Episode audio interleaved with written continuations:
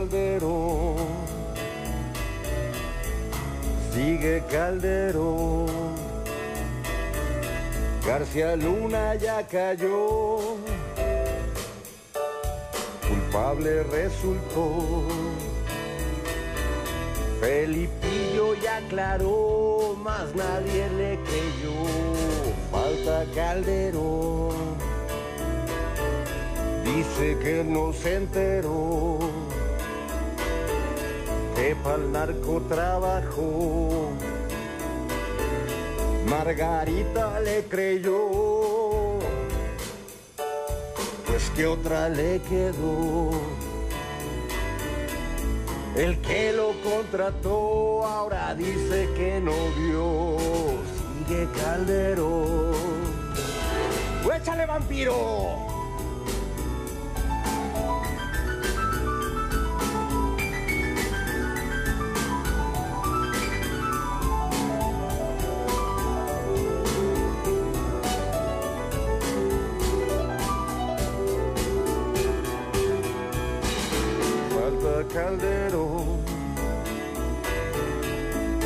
Sigue Calderón. A la marcha convocó. Pero él no viene, no. En España se instaló, la peda se le bajó.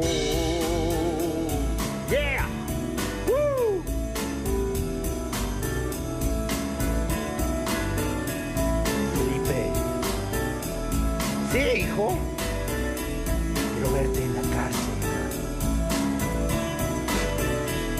Margarita. No quiero verte.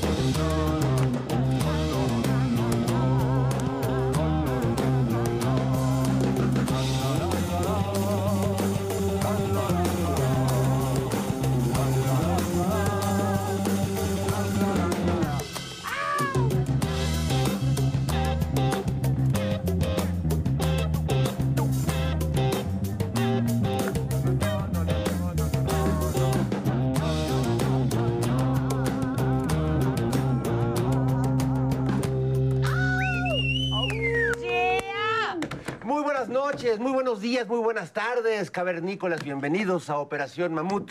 Un lugar de ambiente donde todo es diferente, sobre todo diferente a lo que hoy se vivió en el Zócalo, Nora Huerta, Jairo Calixto.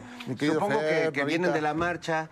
Sí. este, Fíjate ¿Cómo que sí. te sentiste en la Fíjate marcha, sentiste. Jairo? Un poco extraño porque decían, este, maldita dictadura. Exacto. Sí, sí, sí. Muera el, muera el dictador, el autócrata. Y todos estaban ahí y nadie los reprimió. Nadie. ¿Cómo? No, na- nadie. No. Ni, ni el, eh, ni el bloque negro, ni nadie. Porque en los tiempos de tu licenciado Peña o de Sí, Felipillo, sí, se, te, te se salían echaban los mamazos, salían los granaderos y todo eso. Oye, pero ¿en qué parte del plan de B dice que el voto va a ser este, obli- este censurado, que no se va a permitir? Como que no entendí, sí me confundí mucho, Bueno, es porque que- era, voy a defender mi voto libre y secreto. Y dije, Sí. bueno, ¿en qué momento dijeron que ya no es libre y secreto el voto? ¿Cómo? Sí, en realidad te, lo, te lo voy a explicar como Irving Gatel. Ahí les va un hilo. Este, ¿En qué? No, la, la verdad es que el, el INE eh, no está en riesgo, nuestra democracia no está en riesgo. Ya lo dijo Larraqui. Se trata de ir todos los que odian a Morena y a López Obrador y a la Ah. 4T al Zócalo a juntarse y a intercambiar estampitas. O sea, es como una, una terapia grupal de odio y de terapia de rencor. Oye, está padre. Sí, con había gente muy enojada, muy muina. Sí, sí, sí. Muy descolocada. Zambranito llegó, Sí. Zambranito y Alito llegaron puntuales Ah, a pues la con razón cita. estaban descolocados Beatriz, todos. Beatriz Pajés. Oye. Nadie se acuerda de ella, pero yo sí. Y sí este, Oye, Yalito llegó ondeado, ondeando la bandera, como. Juan yo Escutia. pensé que era la bandera de la América. pero, pero además, fíjate, yo también vi mucha orfa- orfandad. Sí, ¿por qué? Porque, sí, qué? porque pues no estaban los que, los que convocaron, no estaban Calderón. ¿Por ¿Cómo qué que no llegó Felipe? Calderón? Pero si Felipe Calderón estuvo ahí arengando a la gente. y no, No llegó. llegó. ¿Por qué sería? Oye, Enrique Krause. Fíjate que no, andaba buscando a sus seres patrios. Francisco y Madero no fue. No fue.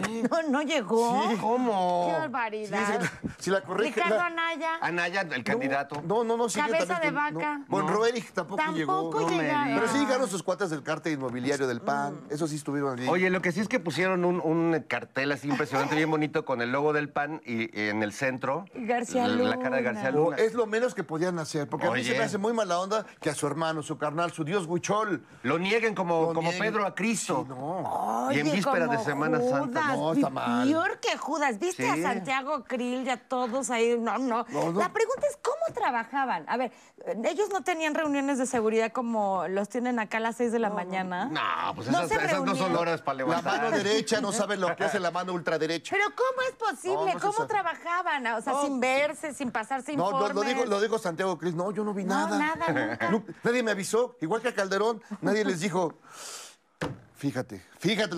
Amiga, date cuenta. Amiga, date cuenta. Oye, pero a mí me dio gusto que saliera tanta gente a defender la democracia y espero que en las próximas votaciones, eh, que ya no tengamos el 50% de, de votación, que lo, lleguemos a un poquito más. A mí hubo algo que me dio más gusto. Ver a todos los este, periodistas de tercer grado diciendo, no, pues este sí, Calderón. Sí, pues es que se hizo mal, es que sí. Pero así, ¿Qué con un dolor, No, con una pues cosa es que no así. ve de otra. Oye, pero es que sí se va así, no, no, sí tuvo razón el, el- el presidente, y bueno, sí está mal que no explique, está Sí, mal así que como no de, dé... ¿qué pasó? Necesitamos una explicación. Ay, sí, ahora Ay, sí, ahora sí, ay, sí, ¿no? sí. Sí, ahora sí tiene una explicación. Valientes periodistas, pero Sí, bueno. pero bueno, pues así está. Dicen que después de un evento traumático como este que han vivido los panistas y en general todos los, los que participaron en estos gobiernos criminales, pues lo primero que pasa es la negación.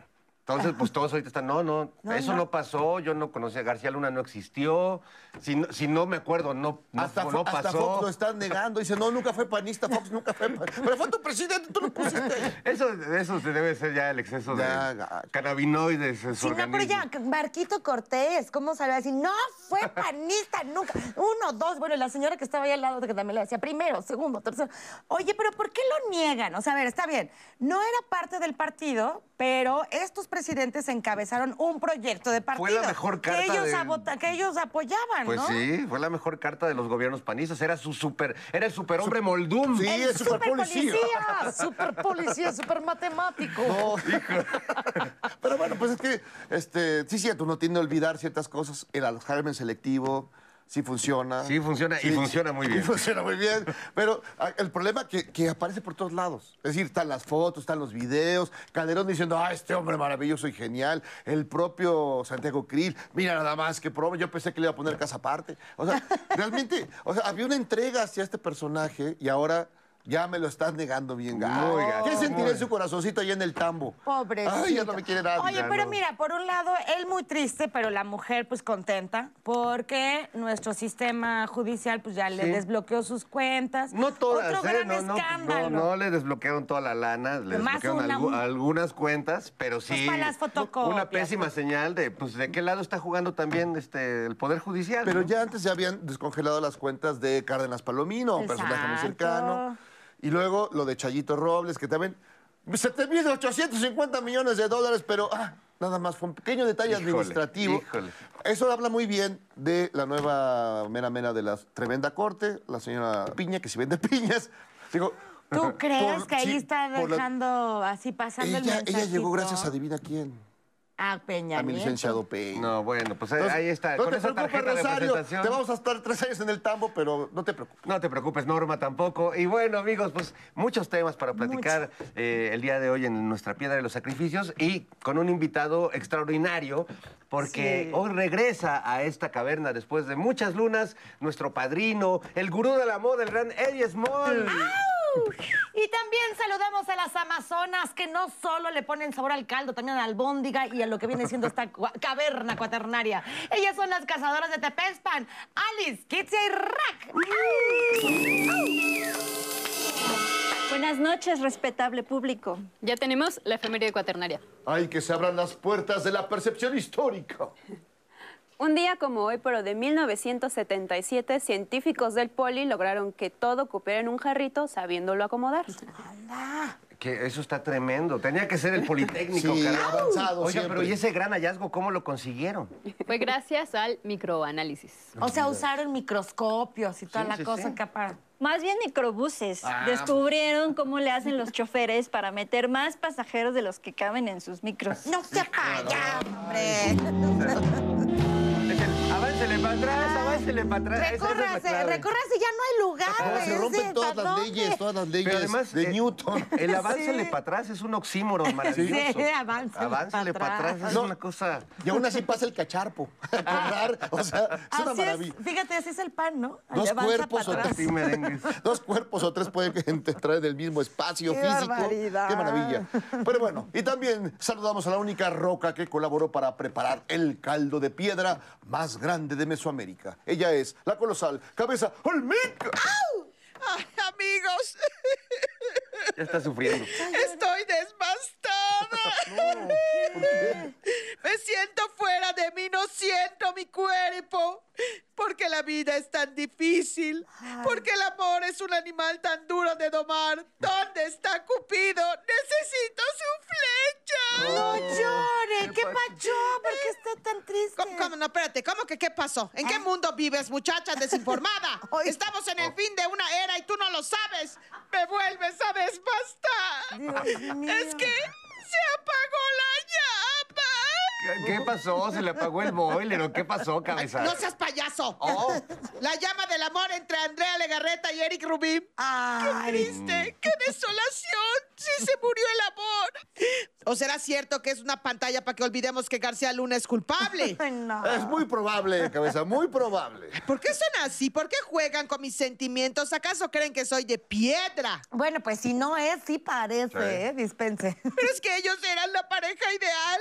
Ya habían durado más que Lucero y Mijares, que Juan Osorio y Niurka, que J-Lo y Marc Anthony.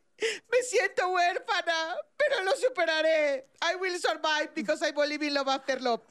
Oigan, sí les quiero pedir que igualito que hicieron Andrea y Eric, encendamos una veladora, nos abracemos y lloremos juntos. Ah, no manches, de plano por el divorcio de estos dos este, Ruquenials. Eso No. lo hicieron en el Zócalo, ¿no? No, no, por el fin de la carrera política de Sandra Cuevas. Ay. Ahora sí que le tocó bailar con la más fea, Ojalá. o sea, con su maldad suya de sí misma. A sus seguidores se les murió el amor. Ella se retira de la política. Ah. Nadie la va a extrañar. Oigan, es que prohibir que la gente baile, ¿cómo se le ocurre, ah? Si es tan rico sacudir la polilla, adornar el chango para que otro lo baile. Adornar el chango. Ay, no, yo sí les bailo al son que me toquen y también toco al que se deje, porque yo quiero bailar suavecito. Suavecito, suavecito.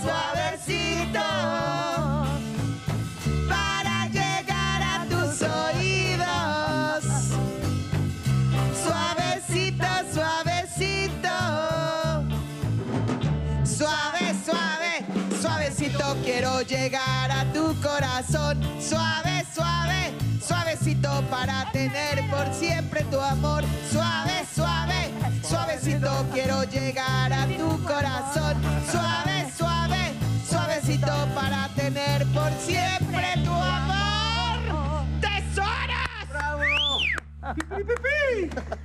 La cabeza olmeca y las cazadoras de Tepexpan entrándole a un cumbión bien loco.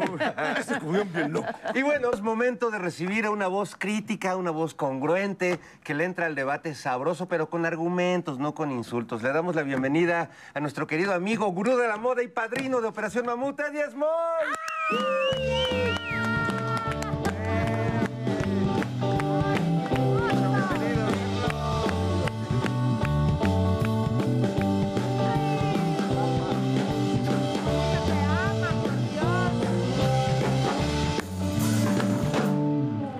¿Cómo están? Oh, felices de verte nuevamente. No, yo más feliz de estar con ustedes. Oye, ya era hora, ya era hora. Ya casi son dos años de que empezó este programa Operación Mamut eh, y fue en ese inicio cuando invitábamos a, a personas y nos decían, ay, no sé, es que ustedes, que... y fuiste el primero que aceptó Fui nuestra el invitación. primero que, que de alguna manera pues les di la patadita a la buena suerte y veo que han tenido muchísimo éxito, inclusive en la visita que tuve la vez pasada cuando finalmente se empezó este, este gran programa, pues se viralizó ese video, ese video donde yo hablaba de la desigualdad y de entender cuál era la inequidad de oportunidad y qué era lo que se necesitaba. Y fue muy chistoso, porque por ejemplo yo no tengo TikTok y se viralizó también en TikTok. Entonces, pues cuando un programa de televisión pasa eso en las redes, es que está teniendo un auge interesante y qué bonito y me da mucho gusto y sobre todo mucho orgullo por ustedes y por el Canal 11. Muchas gracias, No, Eddie. muchas No, y Eddie. gracias a ti también porque esa voz que has construido de confianza, de congruencia, pues también se agradece. Y justo son las voces que queremos tener en esta piedra de los sacrificios. Y hoy es un día bien importante porque hoy hubo una concentración, hoy, hoy eh, la oposición, eh, con todas las caras que tiene, que son varias, este, aunque sí una sola manera de pensar, se juntaron hoy en el Zócalo. Duró poquito la concentración, no fue marcha, pero bueno, es interesante lo que está pasando en México. Tú lo denuncias día a día, lo comentas. Eddie, ¿cómo viste lo del día de hoy? Pues lo del día de hoy yo le di una lectura bastante distinta y he hecho pensar un poco en las redes sociales a la gente. Me dice, mira, qué, qué, bien, siempre das como un, un lado B, justamente ahorita que estamos hablando del plan B, ¿no? Pues para mí el lado B de la marcha es que a final de cuentas el que se hagan este tipo de cosas es que se demuestra y se deja un mensaje al mundo de que en México hay democracia, que hay libertad de expresión, que cabe la pluralidad, que tenemos un presidente y un gobierno que, permite absolutamente todas las voces y que aunque de alguna manera, porque esta es una lectura que le cuesta trabajo a veces a la oposición entender, en el momento en que yo digo esto, también ellos le tienen que dar permiso a todas las voces que es la voz del presidente. Porque el presidente también es pueblo. El presidente también es un habitante de este país y también tiene derecho a tener libertad de expresión, así como toda la gente de gobierno. Y a veces creo que les han mandado el recado de, es que usted no puede hablar, es que usted no puede responder, es que ustedes no pueden responder. Yo creo que si queremos pluralidad y democracia, somos todos. Entonces el presidente también tiene todo el derecho de dar su opinión, pero dar su opinión no es represión. Nunca les dijo no pueden. Dijo, este es mi punto de vista de lo que ustedes quieren ir a, a expresar, pero es mi punto de vista, pero tienen las puertas abiertas del Zócalo para ir a hacerlo. Hasta, hasta les cantó la de agárrense de las manos. entonces yo lo que creo es que hay que darle buena lectura a lo que este gran presidente tenemos. Y es que él agarre y dice, oigan, exprésense, pero también déjenme expresarme. Claro. Y que nos expresemos todos. Ahora, si me dicen... ¿Qué es esto? Ahorita venía platicando yo justo en el estacionamiento con Paola. Y le decía, Paola, pues es que si así se juntasen como haya sido, ahora sí que haya sido como haya sido, por acarreo, por no acarreo, por como sea, como sea, o simple por libre voluntad, si fuese un millón de personas o dos millones de personas, estás hablando del 1%, 1.5% del país. Pues no es una muestra de absolutamente, me refiero, nada que pudiese traducirse en algún tipo de ganar algún tipo de elección. No se nos olvide que este gobierno en tiempo récord, como nunca se había hecho en la historia de México, tiene más de 22 gubernaturas, y digo más porque ahí viene, ¿no? Entonces, eh, ahí vienen elecciones en el 23, en el año que estamos, y en el 24. Entonces, eh, que vienen muchas gubernaturas en el 24. También acuérdense que no solo es el paquete sí, sí. presidencial, hay diputaciones, senadurías, eh, presidencias municipales, alcaldías, o sea, viene un paquete muy interesante y gubernaturas. Entonces, yo creo que hay que dejar, a veces creo que no debemos de tomarlo por donde no va. Para mí, justamente, ¿se acuerdan que había salido esta publicación de que era un presidente dictador y que no sé Sí, qué? sí, sí. No, fue de que Just- se dijo ahí en la, Claro, en esta pero justamente que te está tratando de responder esto es que hay que ser un poco más brillantes y analíticos para darle otra lectura distinta. Esto es decirle al mundo, gritarle. Oye, pues este no puede ser dictador, este presidente. Mira Pues si ve toda la gente que está dictadura. Aunque está estén en el Zócalo ¿no? diciendo, Pues- miren mi dictadura, pues miren mi dictadura. Esa es, la, esa es la lectura que yo le doy. Al ¿no? final la gente llegó a defender la democracia, lo cual es interesante, es eh, un valor que debemos defender todos los días. Yo Una- creo que Pero en un país donde no hubiese democracia Exacto. ni libertad de Claro, expresión no eso se sería podría. justo en un país donde o no sea, hubiera democracia. sería la antítesis de lo que ellos dicen. Entonces, bueno, yo digo, bravo, ok, le están gritando al mundo, gracias por hacernos la chamba, porque le acaban de gritar al mundo y a todos los medios que en México hay democracia y libertad de expresión. Exacto. No, y estamos peleando por el derecho a que la gente también tenga sus chaquetas mentales. Pluralidad. Y salgan lo que Es- queramos. oye, en la pluralidad El- también caben las chaquetas. Por mentales, supuesto. Por, su- por- por eso mismo vamos a ver el noticiero prehispánico y regresamos aquí con Eddie Small.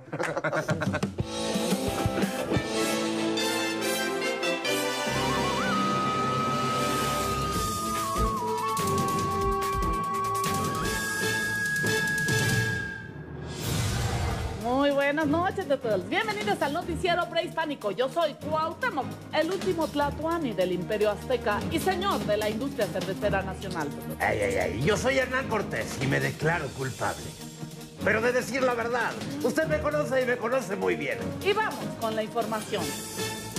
Genarco García Luna fue declarado culpable de todos los cargos que se le imputaron, lo que confirma que fuimos gobernados por un cártel del narcotráfico. No podía saberse. Lo bueno es que ni era panista, ni fuimos sus amiguis, ni nos dio regalos, ni nada. Lo peor es que el que se desprestigia es México. Estás bien menso, tututul. Los que están desprestigiados son los miembros de esa mafia, los panistas, Fox, Calderón, los jueces corruptos, los periodistas corruptos y chayoteros, como tú comprenderás. tututul. Ay, ay, ay, ay. Mira, como diría Monreal, errar es de humanos, pero negar a tus amigos en desgracia es política, ¿eh? Ay, sí. Pero no todo es tragedia, amigos. Rosario Robles sale de prisión. Es absuelta por la estafa maestra. Dichosos los corruptos, que de ellos será el reino de los cielos. Y bendito sea Dios que tenemos al Poder Judicial. Fíjate que eso solo lo dicen Chayito Robles, Cárdenas Palomino y la esposa de García Luna, ¿eh? Y parece que en estos casos hay una piña colada. manches, tututul. Es que esas fueron risas grabadas. Así es. Es un recurso muy original que se utiliza para que la gente se ría aunque tu chiste no tenga ninguna gracia. Se lo plagié a mis amigos del privilegio de mandar. En otras noticias, la panista América Rangel presentó la ley Sandra Cuevas para que no se pueda destituir a ningún servidor público por malo que sea, sobre todo a Sandra Cuevas. Y Sandra, que ya se quería retirar de la política, ahora va a tener que quedarse en la alcaldía Cuauhtémoc para hacerles la vida imposible. Ay, ya, ya, ya, ya, ya. Bueno, bueno, y ahora sí, vamos al reporte del clima con la escultural Coyoshauki, la Carol G de Peralvillo. Te escuchamos, Coyol. Mm. Ay, fíjate, ¿sí me escuchan? Sí, fuerte y claro. No, porque yo no los escuché el día de mi cumpleaños, ¿eh, culebras? Pensé que estaba teniendo problemas de audición, pero no. Nunca recibí su llamada, ni un meme, ni un mensaje, ni nada. Por eso es que qué raro que ahora sí me escuchen, culés. Bueno, bueno, bueno, ya, ya, No, no tranquilízate. te atrevas a tranquilizarme porque estoy bien tranquilísima, baboso, ¿eh? Además, no necesito de su afecto suyo de ustedes.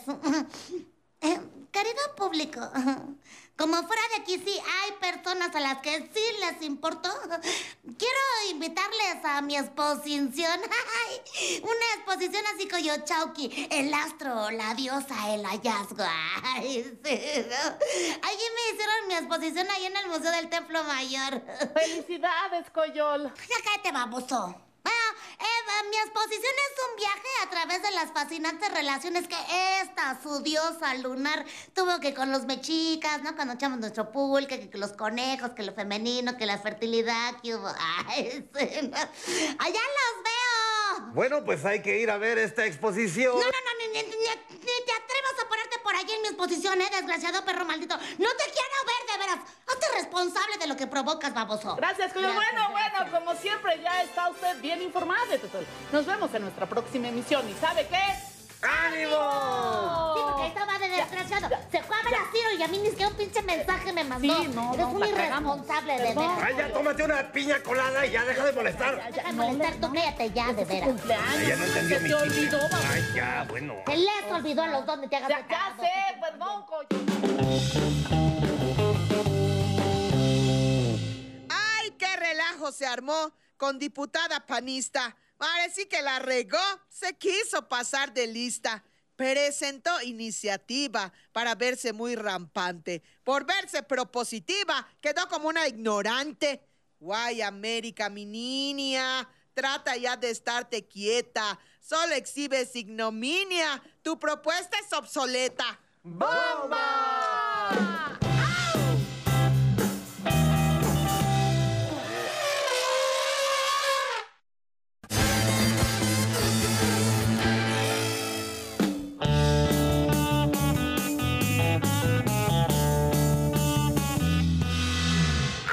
Estamos de vuelta en Operación Mamut. Muy contentos, celebrando, bueno, pues que la, la visita de nuestro querido Eddie Small, nuestro padrino, allá casi dos años de que empezamos en este, en este desmadrito hermoso de diálogo. Y tú, Eddie, has sido un promotor del diálogo. En estos tiempos donde creo que muchos entran a las redes a dinamitar todo intento de argumentar, tú muy valientemente y muy congruentemente enfrentas a los a muchos tipos con los que muchos hasta nos daría un poco de miedo encarar, desde Lili Telles hasta un personaje como este ti- tipo Adrián Marcelo con estas cosas. Les hablas directamente, a Loret lo, lo retaste a un debate que no creo que no aceptó. Este, es un ejercicio bien interesante, Eddie. ¿Cómo lo vives en el día a día? Pues lo que pasa es que yo siempre fui y he sido eh, desde niño un, infante que creció en una familia donde había libertad de expresión, donde había mucha libertad en todo sentido de, de- de ser como cada quien quiso ser. Y pues eso se lo tengo que agradecer a mis padres porque eso se llama formación. Y, y la formación es tan importante que no le metamos miedos a los niños, que eso lo hacemos muy, y, y- digo, no se nace sabiendo ser padre, ¿no? Pero lo puedes ir aprendiendo y te puedes ir fijando. El que tú le digas, por ejemplo, a un hijo, si te vas allá, te van a robar. Si te vas a, si te metes al agua, te vas a ahogar. O sea, son cosas muy sencillas que nos meten como niños de miedos. Y esos miedos, a final de cuentas, se traducen en adolescentes miedosos y en adultos miedosos, pero también muchas veces de tantos los padres de estar queriendo quedar bien con la sociedad, porque los padres finalmente ven lo que hacen, los hijos ven lo que hacen los padres. Entonces, si, por ejemplo, tú ves a tu mamá que está, no, es que me tengo que arreglar bien porque si no, ¿qué van a decir mis amigas? No, es que cuando lleguemos a la casa, silencio, ¿eh? no vais a decir nada con mis amigos. No vaya- Entonces, todo eso a final de cuentas va causando inseguridades en los niños. Porque van a decir, ¿y por qué Dinos está contestando esto, no? A raíz de la pregunta. Es porque te tienes que ir al origen. Entonces yo fui un niño que fui educado en completa libertad, se me explicaba todo, si se me castigaba se me explicaba el por qué, en vez de decirme, porque es otro horror que hacen los padres. Porque Que hablamos de lo dictatorial y del autoritarismo. Justamente, porque lo digo yo, oye, pero ¿por qué me estás? Porque lo digo yo. No, o sea, explícale, dile por qué. Porque ¿cómo quieres que entienda y no lo vuelva a replicar si finalmente tú como padre no tienes la capacidad de explicarle a tus hijos? Pues para mí eso es el Twitter o las redes sociales o un programa. Es cómo quiero que me entiendan o cómo quiero que capten si yo no les abro la conciencia y no los hago reflexionar de una forma muchísimo más de invitación en vez de un juicio y por supuesto jamás con insultos y todo como se dirigen otros. Pero no hay, Entonces, no hay capacidad de diálogo ahí. Sí hay. Fíjate, eh, a Adrián Marcelo lo estaban atacando y él por lo que había finalmente hecho que estaba equívoco, completamente equívoco, porque creo que esa no es la manera. También a Lili yo meses antes le había llamado de alguna manera su atención de decirle que por qué atacaba más del 70% de la población burlándose de la gente sobrepeso. Y creo que ninguno nacemos sabiendo. Todos crecimos, sobre todo los de esta generación, eh, me incluyo, en una educación de estereotipos donde parecía chistosito, y me incluyo, ¿eh? porque así crecimos, estar todo el tiempo eh, haciendo como chistes de las personas y de su peso y de eso. Y me incluyo y lo digo porque crecimos así, pero la diferencia es que el ser humano evolucionado es el que se fija, aprende de sus caídas y sus errores y a final de cuentas crece. Y yo vengo de ahí y todos, muchos de nosotros venimos de mil errores. Oye, pero el chiste es sí, cuando eres evolucionado, ¿no? Claro, pero, pero, pero lo tuyo va más allá. Es decir, tienes una paciencia. De veras, yo he visto, te lo juro, unas bestias inhumanas. Sí, pero De sí. veras, seres, seres bajos, el insulto fácil y, y lacerante. Te dicen unas cosas espeluznantes. Los veo con amor. Y con- eso a mí me sorprende mucho, porque en vez de, de- sacar la antorcha y quemar a todos, con toda calma explicas por qué, perdón, porque son pendejos. ¿Cómo construimos una mejor sociedad? Yo pregunto, si el que está atacando y está insultando y está haciendo todo este tipo de actitudes, tú respondieras de la misma manera, se vuelve una batalla campal. Claro. Y lo que yo estoy buscando, y lo digo siempre, que mi- me, me dicen es que ya deberías de estar en algún tipo de puesto político, o algo, es que yo sí quiero finalmente eh, unir a la sociedad y recomponer el tejido social. Y no lo puedes hacer en base de lo bélico, lo haces en base al analítico y a la reflexión. Más abrazos y no balazos. Y habrá gente que no entienda la primera o a la segunda o a la tercera, pero algo se le queda, porque yo voy por todos lados que salgo diario en, en las calles y la gente se me acerca y me dice, es que no sabes cómo nos has cambiado la vida en familia. Yo digo, pues entonces vale la pena, ¿no? Y a- Adrián, que todo, a todo mundo le contestaba fuerte, conmigo me dijo, muchas gracias por el consejo, te mando un abrazo.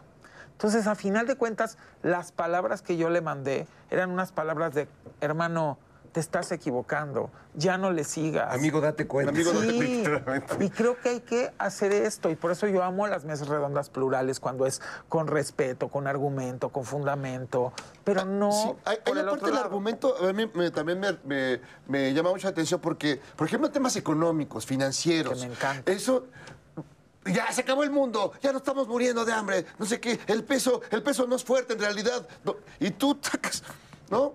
Hasta mi A ver, pizarrón. tu pizarrón, a ver, niños, palitos y bolitas, tal, Sí. tal, manzanas y, no sé, y lo resuelves eh, muy prudentemente y muy inteligentemente. Se llama pensamiento crítico, que es bien importante tenerlo. Y bueno, ustedes también lo conocen muy bien, que se dedican, pues sí, a todo este tipo de análisis. Y, y creo que es bien fácil. Lo que a mí me está pasando es que yo estoy, me, me lo dicen muchísimo, ¿no? El otro día me decía eh, Vicente Censura, dice, mira lo que escriben acá, que les haces entender de una manera muy coloquial. Entonces, ese es como lo que más amo de esta labor, el que aunque tú no seas un economista Claro. o no seas un financiero o no seas un empresario que te dedicas a los números, puedas aprender los, cómo interpretar los estados financieros de un país, cómo puedes darte cuenta cuáles son los indicadores relevantes macro para tú saber cómo está tu país y luego correlacionarlos con los demás países, tanto desarrollados como no tan desarrollados. Y entonces empiezas a entender, ah, ahora me voy para atrás y lo comparo con los sexenios anteriores y que eran vacas gordas y en este tuvimos pandemia y vacas flacas. Y entonces es donde se traduce en dar un veredicto de cómo ha sido la disciplina en la administración de los recursos públicos en este sexenio, que ha sido sobresaliente. Y lo he explicado mil veces, tengo todos los pelos de la burra en la mano a nivel de indicadores y números para demostrar que lo que se hizo en este sexenio es demostrarnos que éramos y somos un país con muchos recursos, pero estaban completamente mal administrados. Ahí, ahí viene. ¿Y ahora qué trae? ¿Qué trae? Ay, lo voy a ver. Mira, a ver, ¿qué- Siempre nos interrumpen en el mejor momento de la Este charla. ¿Fue a la marcha? Ay, no, lo del tuit de Enrique Krause. Ay. De que Francisco y Madero estarían la, habría ido a la marcha. la marcha. Pero si hubiera estado todavía este, Francisco y Madero, le hubiera dado un zape por decir que está en la dictadura perfecta. Yo pensé que decía, Genaro no se toca, no se puede. Claro, no se toca, basta ya de tonterías. Vean nomás este señor. No, bueno. Oye, saludos a Arturo Rodríguez, que está igualito Oye, sí se a- parece. al apóstol de la democracia, por cierto. Pero bueno, oye, pues eh, tremendo.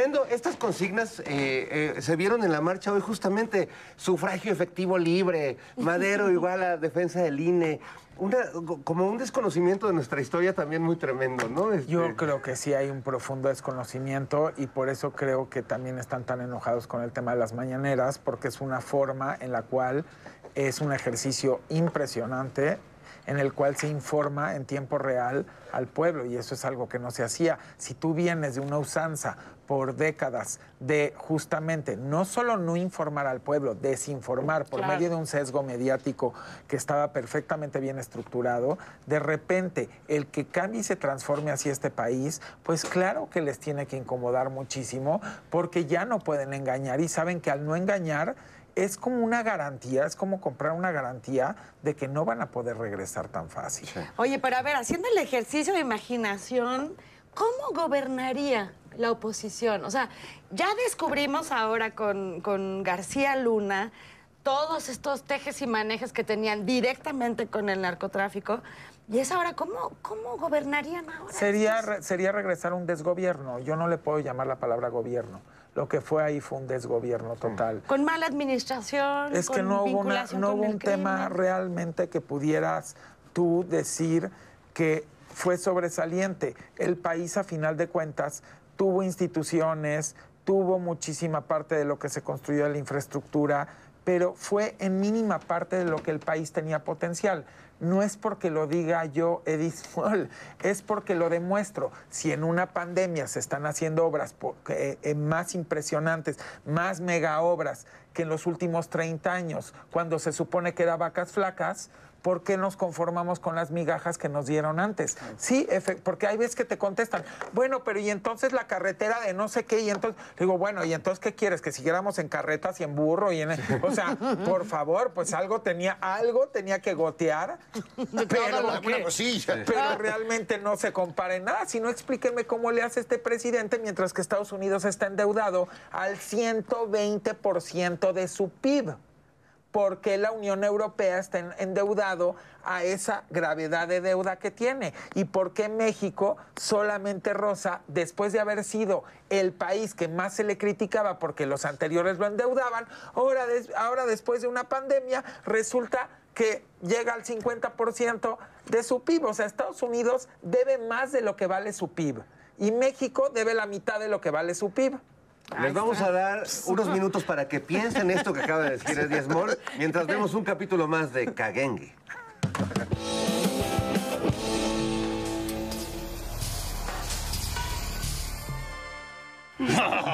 Vas a querer nunca haber entrado a la Fifi Way School.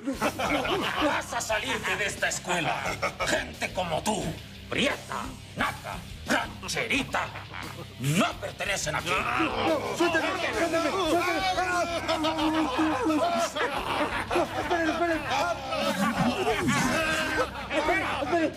¿Quiere decir algo? Es que no tiene agua la cubeta. ¿A quién le tocaba llenarla? ¿Le tocaba a Johnny? No, Johnny, no. Le tocaba a Santi. No, yo soy Santi. Jordi, era Jordi. Le tocaba a Jairo. Tú eres Jairo. También estúpidos, de veras.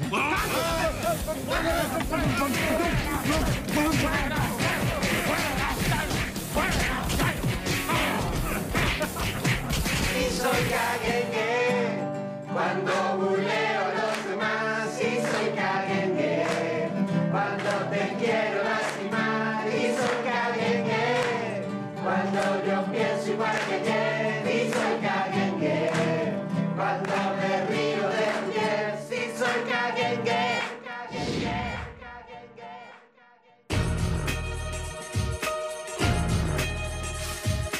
Ay, qué bueno que encontraron a la ladrona, güey. O sea, ella se robó toda mi cartera, Yo güey. no o sea, todo mi fui. dinero, güey. Yo no fui, señor director, se lo juro, yo no fui. Ay, yo soy chino, güey. Ahora es más inocente que Chayito Robles, ¿no, güey? No, hombre, ya confiesa una vez, güey. Ya está. Soy capaz de perdonarte un acto de buena voluntad para que no te corran, güey.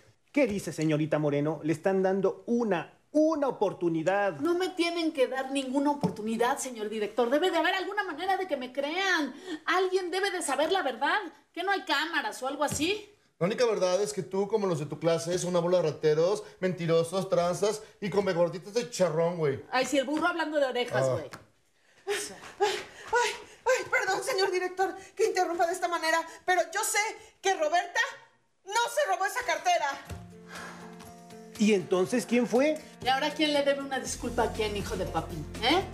Bueno, pues averiguaremos más y saldrá la persona culpable. Ahora vuelvan a clases todos, por favor. Gracias, Gina. Ay, cállate, no digas nada.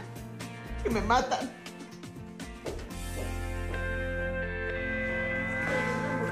Ay, ay, no me toques.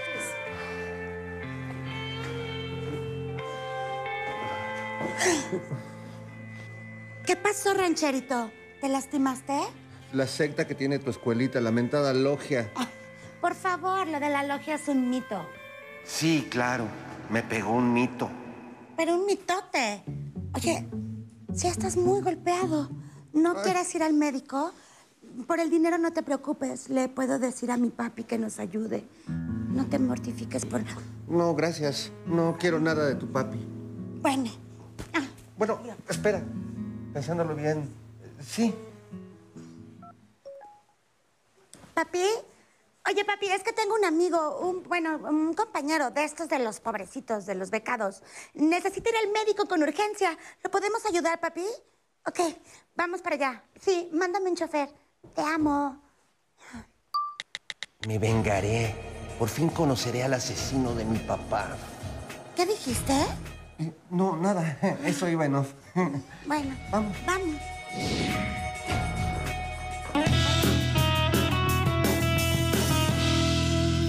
Mare, que todos a marchar, dice Calderón en Twitter. Creo que le va a fallar lo que convoca es Felipe. Invita a otros estados a venir a caminar. Ojalá vengan tapados o se pueden insolar. Felipillo, ponte serio. Ya no hagas más maraña. Te lo dejo a tu criterio, escondido en Gran España.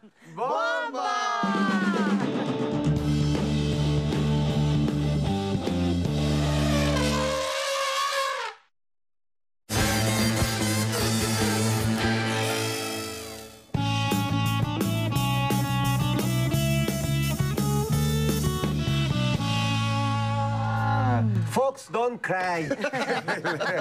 El día de hoy. Y bueno, ya nos queda poco tiempo de esta entrevista con Eddie Small. Siempre se nos va muy rápido. Nos encanta escucharte. Y antes de, de hablar de otros temas, nada más yo, eh, porque muchos, después de tus conocimientos en economía y de esto que pones, muchos hasta de broma decían, pues ya tenemos al próximo secretario de Economía y no sé qué. ¿Te interesaría en algún momento? Yo creo que tú tienes una función pública, sin ser funcionario público, la tienes, pero ¿te interesaría en algún momento entrarle a la función pública en, eh, en- en el gobierno o una Es cosa muy así? curioso porque pues ustedes lo leen en, en las redes, ¿no? Me escribe mucho, pues ahora sí que en este caso es Vox Populi. Eddie, es que tú tienes que la... Eddie, de verdad, Eddie, y luego me lo dice también la gente que, que está en, en- en la política. Me dicen, de verdad eres nato. Me dicen, este, te gusta, te, te- te gusta hacer el bien. Y eso es lo que deberíamos de estar todos enfocados. O sea, te gusta ver el bien en la sociedad. Y sí, sí me gusta muchísimo esa parte, pero no estoy dispuesto a entrar a politiquería. Yo soy un hombre que tengo muy claro lo que quiero desde muy chico y lo que no quiero. Y lo que no quiero es eh, destruir, me gusta construir con todos. Entonces, no puedo decir ni que sí ni que no. Puedo decir que el día en que se den las condiciones para que, para que yo pudiese estar en un puesto, ya sea porque me han dicho que sí, gobernador, que sí esto, que sí lo otro, que sí secretario, que sí diputado, que sí senador, que sí... seguramente lo haré, pero muy alejado de la parte de la politiquería partidaria.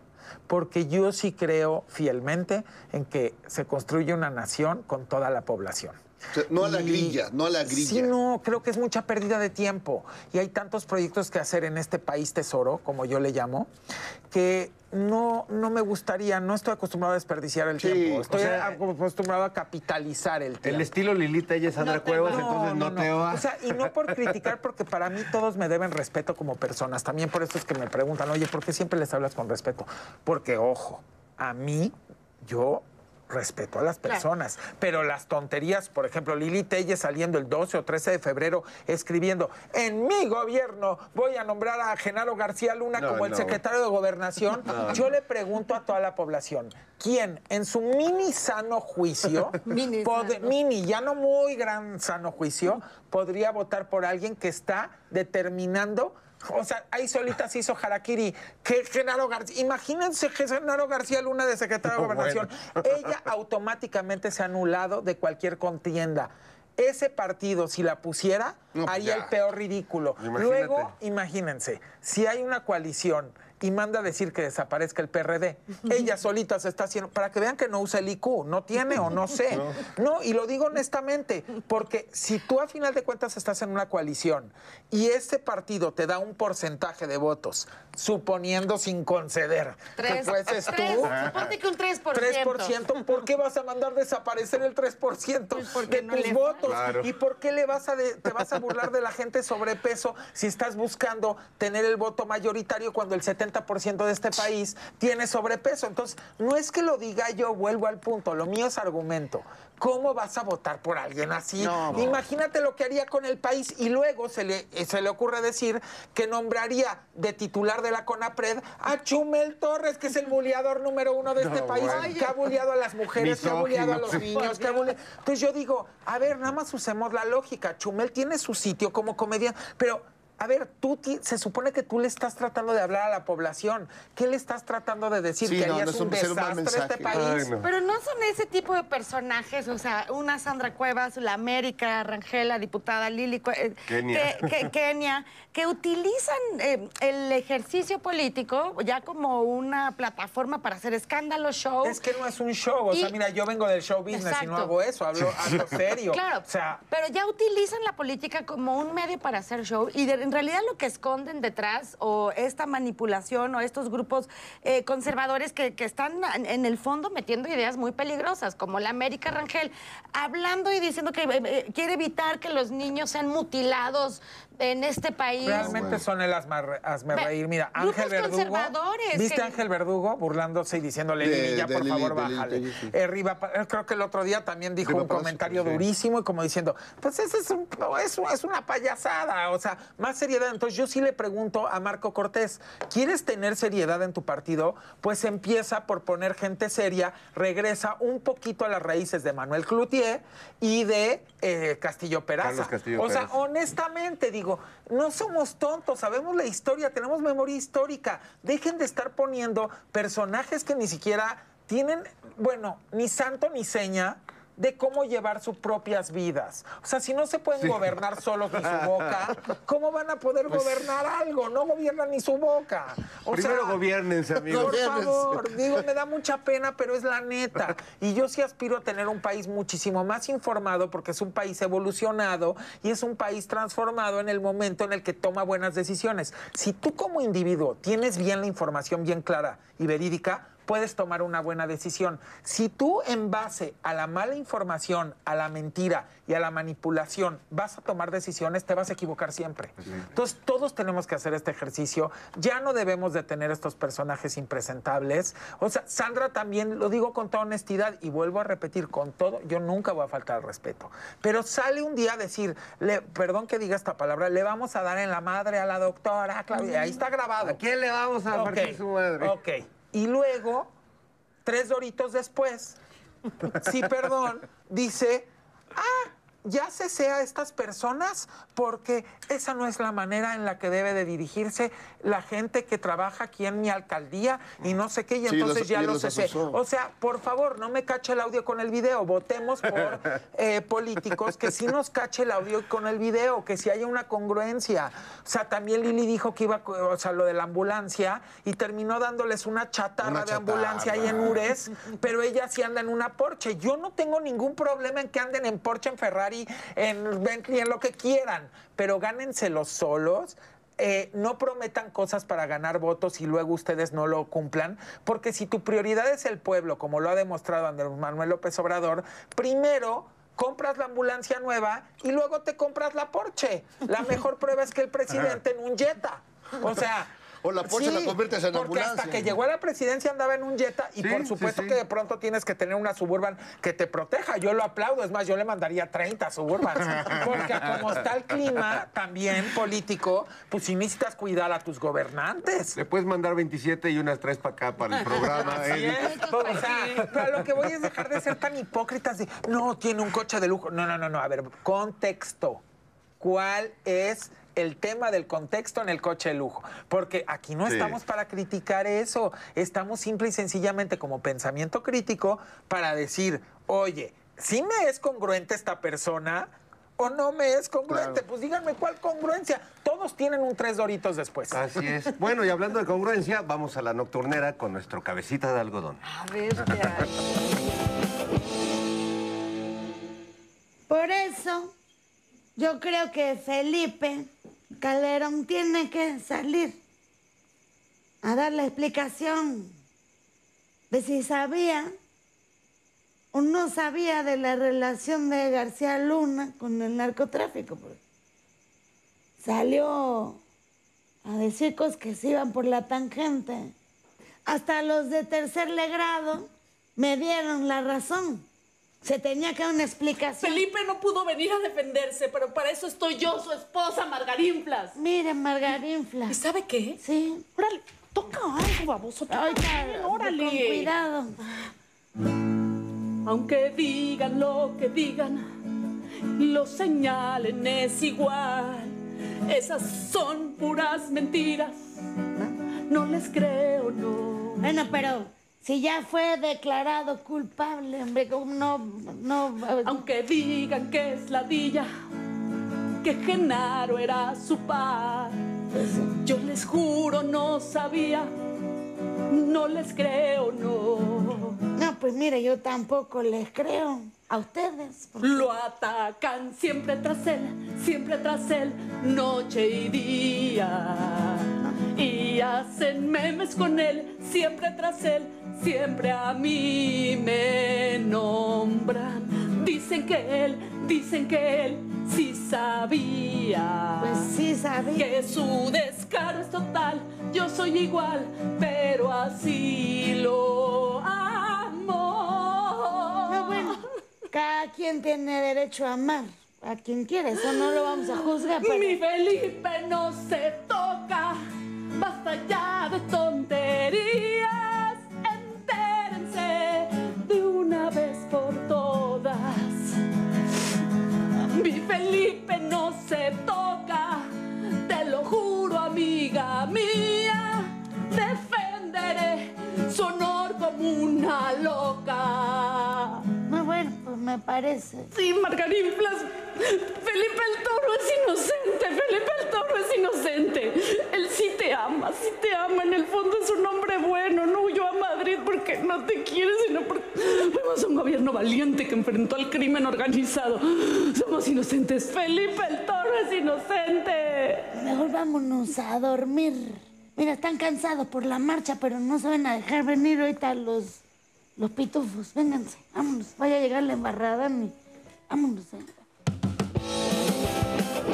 Pues se nos ha ido esto como agua, caray. Nosotros queremos seguir escuchando a Eddie Small, pero nos tenemos que ir Nora Huerta, Jairo. Nos duró más que la marcha interruptus. Entonces Sí, duramos más que la marcha. Bueno, y la marcha de la concentración de hoy duró más que Javier Lozano en Coparmex. Y bueno, en fin. Eddie, muchas gracias, Gracias, como siempre. al contrario, estar aquí muchísimas gustazo gracias. siempre, sí. Saben que los quiero mucho, me encanta este ejercicio, me fascina que el Canal 11 haga este tipo de cosas y que estén ustedes acá y que pues de alguna manera lo que fue el primer día haya durado y siga durando tanto tiempo. Ahora sí que toco, toco madera porque la mesa para los que están en su casa es de madera, al menos se siente de madera. Y eh, pues mandarle un abrazo a toda la audiencia y gracias por todo su cariño, por todo el cariño que me dan, todos los abrazos, cómo se me acercan cada vez que salgo y por todos sus comentarios en las redes sociales y en todos lados. Y, y gracias a ustedes y gracias a la producción y sigamos construyendo ese México que todos queremos porque ya tenemos el tesoro. Solamente se trata de pulirlo y de trabajar por la equidad de oportunidad, que es algo muy importante y sería también una de mis prioridades si trabajar algún día en el, en el servicio público, eh, que es un encargo, no es, un, no es lo que la gente cree, porque muchas veces dicen que es un cargo, no, es un encargo. Es un encargo y hay que decirlo así. Y la equidad de oportunidad es lo que nos va a hacer demostrar que este país puede realmente alcanzar el 0% de pobreza. Y bueno, en otro programa les platicaré un poco más de este proyecto. Eso es No, todo. bien, Habrá sorpresas, ya iremos eh, sorpresas, informando aquí a nuestro querido habrá público. muchas sorpresas. Te queremos, Edismol, muchas Un gracias. aplauso para ustedes. Aplausos, gracias Nora, gracias Jairo. Cazadores de Tepexpan, Cabeza Olmeca, adiós amigos. Que tocan increíble.